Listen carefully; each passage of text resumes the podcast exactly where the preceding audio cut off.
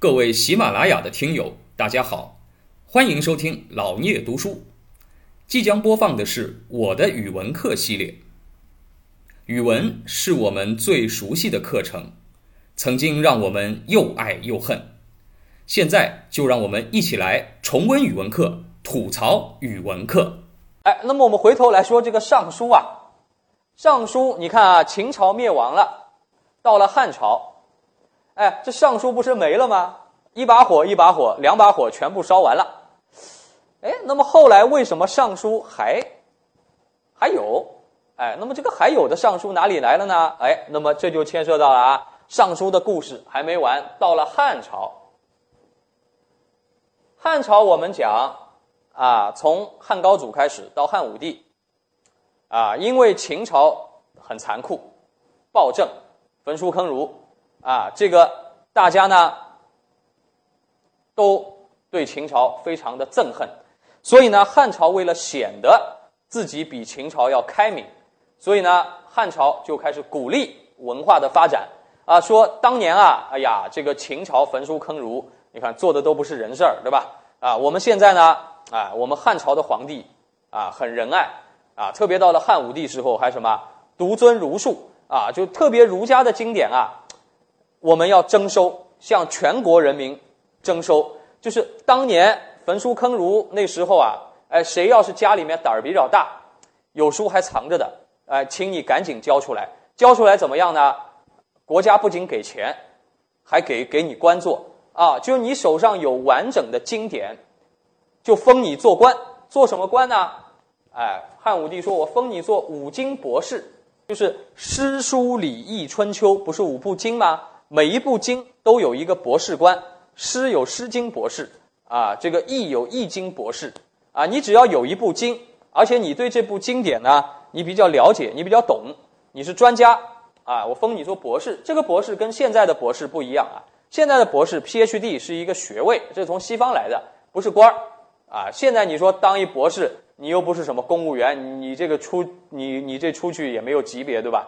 啊，现在博士找不着工作的也也多的是呢。那那时候博士那是官儿啊。啊，这有朝廷俸禄的，而且是一个有学问的官儿。那么有这样的一个刺激，使得民间呢，哎，大家开始啊，哎，来自己家里面挖地三尺去找经典，对吧？有了经典，你就能够升官发财了。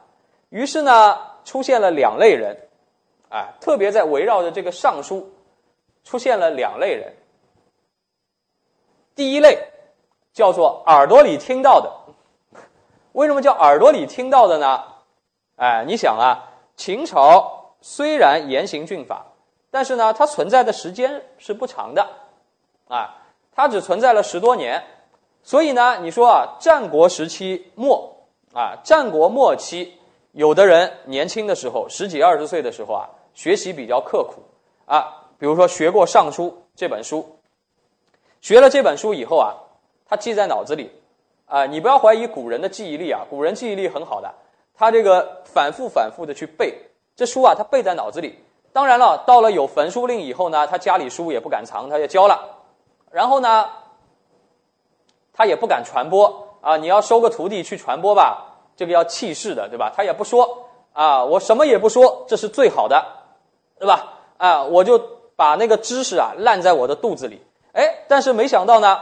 过了些年，秦朝没有了啊，这个汉朝鼓励你传播文化了，所以呢，他这个耳朵里听到的、脑子里背出来的东西啊，哎，他又可以拿出来了，我又可以收收徒弟了，甚至于到后来呢，朝廷还鼓励你上交经典，于是呢，啊，就有一些人，这时候岁数已经很大了，过了几十年了吧，啊，朝廷要他说啊，我有，我有，我有，我有，有在我脑子里，哎，那么朝廷说，那行。你给我默写出来，或者呢，你口授啊，我让我们啊这个年轻人在旁边听写，把你一篇一篇记录下来，这是很重要的古典文件嘛。那么这些人，他背出来以后，啊，别人记录也好，他自己写也好，用什么文字写呢？这时候已经汉朝了，用汉朝的隶书啊，就汉隶，用汉隶来写的尚书。这个汉隶对于汉朝那个时候来说，是不是就是汉朝当时的文字啊？啊，就当时的文字，所以叫什么叫今文？啊，就是用今天的文字，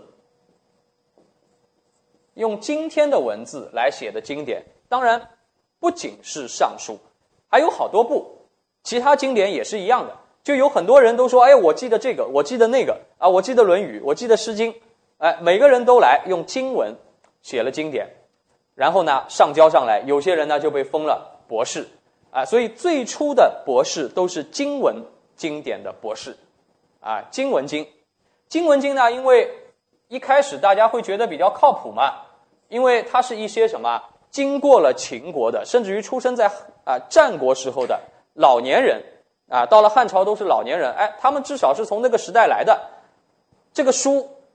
啊，白纸黑字的书大家看不见了，那只有他脑子里，他他说是什么就是什么了，总归是对的了。因为你们比他年轻，你们也没见过，只有他见过啊。那当然以他的为权威，所以呢，一开始都是经文经典，哎，这是第一种人，封到了博士官，啊，那么第二种人呢，哎，这个时候呢又跑出来了第二种人，第二种人出来说，哎，你们这个耳朵里听来的，假的。啊，你说是就是啊，说不定你老糊涂了呢。你也许当年背了几本书，你后来呢，过了几十年啊，你又被那个秦始皇给吓的，你平时也不敢拿出来复习复习，对吧？你要拿出来复习一下，背一下，结果被人家听到了，你都气势了啊，肯定烂烂在肚子里的。但是你几十年烂在肚子里，也许你当时背过三本书，你把它背的串台了，对吧？啊，串号了啊，你所以呢，文理又不通。也有可能呢，啊，你是为了，啊，你是为了讨好朝廷，啊，这个故意背一点朝廷爱听的东西，啊，而那个原文上可能你觉得对朝廷不利的东西呢，你又不敢背，结果呢，你自己擅自修改，对吧？把自己的很多内容附会上去，篡改圣人的经典，有没有可能啊？哎，倒也不是没这种可能。为了做官嘛，为了封博士嘛，那当然总归是朝廷爱听啥你就编点啥。哎，所以不靠谱。哎，这些人说什么？我的不是耳朵里听来的，我哪来的呢？地底下挖出来的，啊，地底下挖出来的，地底下挖出来的，当然不会用汉朝的隶书写的了，都是用什么？都是用战国时期文字写的，哎，战国文字写的。那么战国文字写的，就是战国时期各个国家的文字写的啊。这个对于汉朝来讲是什么？对于汉朝来讲，当然是古文了，就比他们更古的，叫做古文经。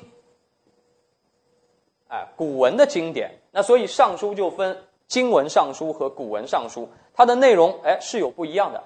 古文经典，他说我这个当然是权威的，我是从地底下挖出来的。哎，其中以谁为代表呢？哎，以一个当时可以说在文化界啊这个。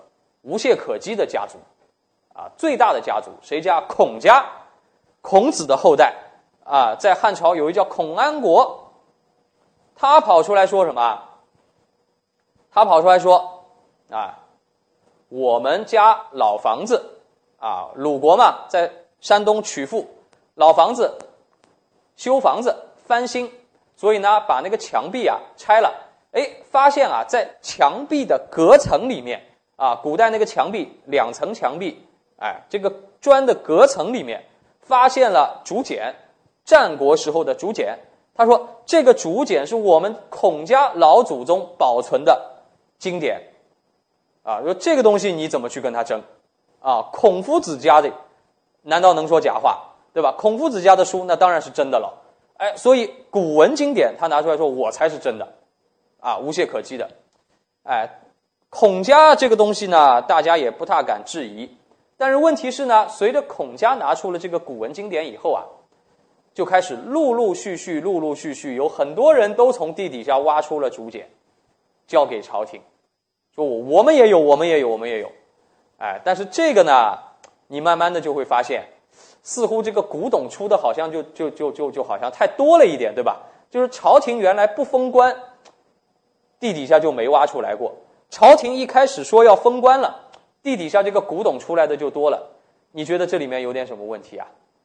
哎，也有可能这里面就有人人为造假，因为当时会战国文字的人还有啊，就人为的拿一竹简写上战国文字，故意地底下埋个几天几夜踩两脚，对吧？弄得像一个假古董，哎，然后交上来到朝廷谋一官半职，哎，里面呢也会出现一些荒诞不经的内容，哎，所以呢，这个到底经文。啊，经文的尚书上的东西对，还是古文的尚书上的东西对？哎，包括尚书在内，很多经典都这样。经文和古文之间这个吵来吵去，吵来吵去，两派学者相持不下。从汉朝吵架，一直吵到什么时代啊？哎，可以说一直吵到今天。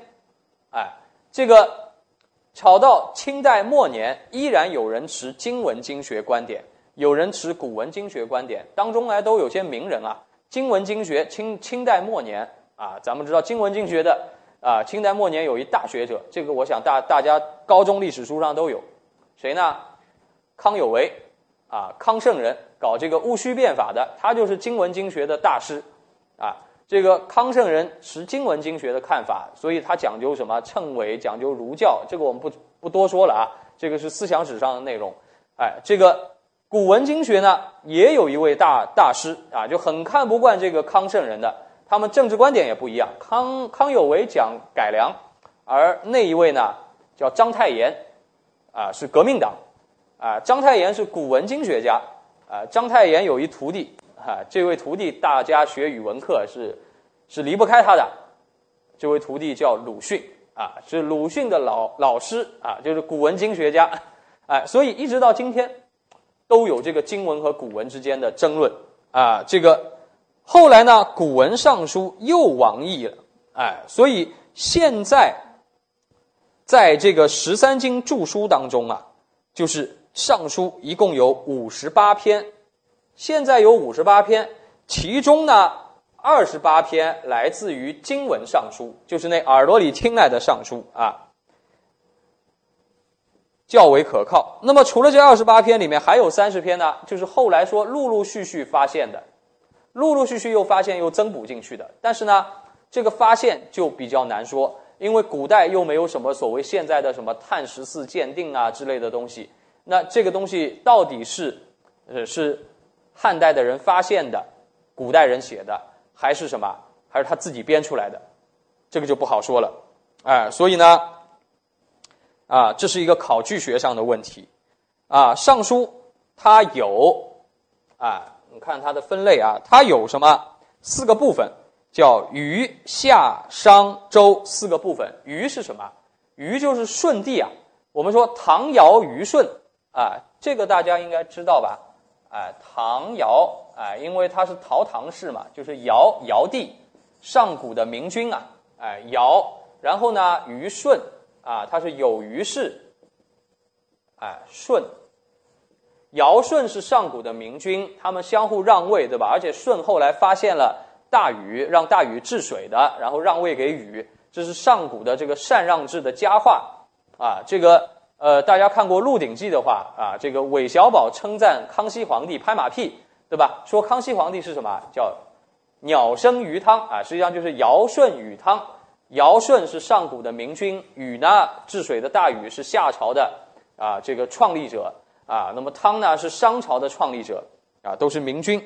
哎，那么禹夏商周，也就是说什么？就是哎虞舜的时代，夏朝、商朝和西周四个部分啊，他是写了上古君王治国的经验教训。哎，那当然有同学有疑问，我们上两次课讲过。中国有文字是从啥时候开始有的？从商代开始有甲骨文，对吧？商代以前根本连文字也没有的。哎，那么你说你写的什么虞舜啊、夏朝啊，这个事情到底靠谱吧？哎，这个事情不好说。哎，我们同学愿意动脑筋思考，哎，你就会知道，实际上尚书上写的文字记载的东西，它的哪怕它是真的，它的第一作者最早也只能找到什么时候啊？早到商朝，甚至于西周，就是商朝和西周的人来写他们记忆或者想象中的夏朝和虞舜。所以呢，哎，这也是一个第二手的东西，哎，那么所以呢，我们说《尚书》更多的反映的是从殷商到西周政治观念，啊，就是商朝和西周时候的贵族们，他们想象中那个美好的就是上古的明君啊，唐尧虞舜啊，大禹啊，啊，整个夏朝啊是个什么样？但实际上呢，也不是哎那个时代人自己写的那个真正的样子了，哎，那么它以记言为主，就是记录语言，哎，有各种文体，叫典、墨、训、告、示、命，各种啊。从这个上面你也能够其实大体上看得出来它是什么意思。典是什么？哎，典是指典章制度啊，就是指这个哎朝廷的一些规章制度啊。那你比如说你像这个。呃，训是什么？训是上对下的，啊，上对下的一种啊，一种训示，对吧？哎，你比如说誓是什么？誓是打仗的时候，咱们现在也有誓师大会，对吧？哎，我们要出发要打仗了，要大家一起宣誓啊，它是这样的一个文本。命呢是命令，对吧？就像现在公文啊，命令。哎，实际上呢，它是古代的一个散文的汇编啊，就是政治类的散文。哎，有些就像我们现在的公文一样，各种各样的公文的一个汇编，哎，那么它的特点就是比较难读，哎，开始用了一些想象、夸张、比喻的修辞方法和语气词，哎，那么它是标志着古代的散文在逐渐、逐渐的走向成熟啊。那么这是最古老的《尚书》啊，可以说比其他的那些古代的文献要更古老。感谢您的聆听。如果您有任何问题想与主播交流，请在评论区留言。欢迎订阅本专辑，期待下集再见。